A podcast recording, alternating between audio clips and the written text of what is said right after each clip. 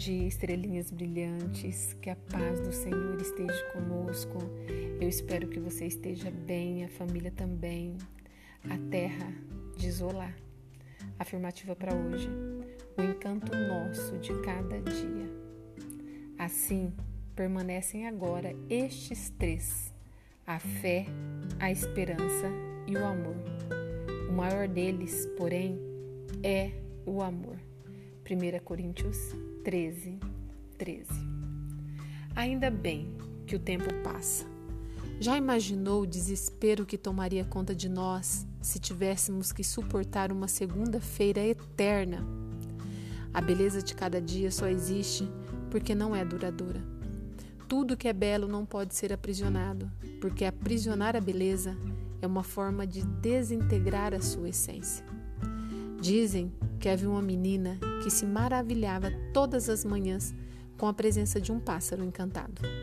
Ele pousava em sua janela e a presenteava com um canto que não durava mais que cinco minutos. A beleza era tão intensa que o canto alimentava pelo resto do dia.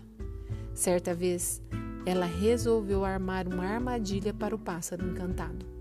Quando ele chegou, ela o capturou e o deixou preso na gaiola para que pudesse ouvir por mais tempo o seu canto. O grande problema é que a gaiola o entristeceu e, triste, deixou de cantar. Foi então que a menina descobriu que o canto do pássaro só existia porque ele era livre. O encanto estava justamente no fato de não o possuir. Livre, ele conseguia derramar na janela do quarto a parcela de encanto que seria necessário para que a menina pudesse suportar a vida. O encanto alivia a existência. Aprisionado, ela o possuía, mas não recebia dele o que ela considerava ser a sua maior riqueza, o canto. Fico pensando que nem sempre sabemos recolher só encanto. Por vezes, insistimos em capturar o encantador e então o matamos de tristeza. Amar talvez seja isso, ficar ao lado, mas sem possuir, viver também. Precisamos descobrir que há um encanto nosso de cada dia que só poderá ser descoberto à medida em que nós empenharmos em não reter a vida. Viver é exercício de desprendimento, é a aventura de deixar que o tempo leve o que é dele e que fique só o necessário para continuarmos as novas descobertas. Há uma beleza escondida nas passagens, vida antiga que se desdobra em novidades, coisas velhas que se revestem de frescor.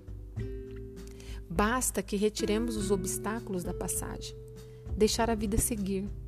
Não há tristeza que mereça ser eterna, nem felicidade. Talvez seja por isso que o verbo dividir nos ajude tanto no momento em que precisamos entender o sentimento da tristeza e da alegria. Eles só são suportáveis à medida em que os dividimos.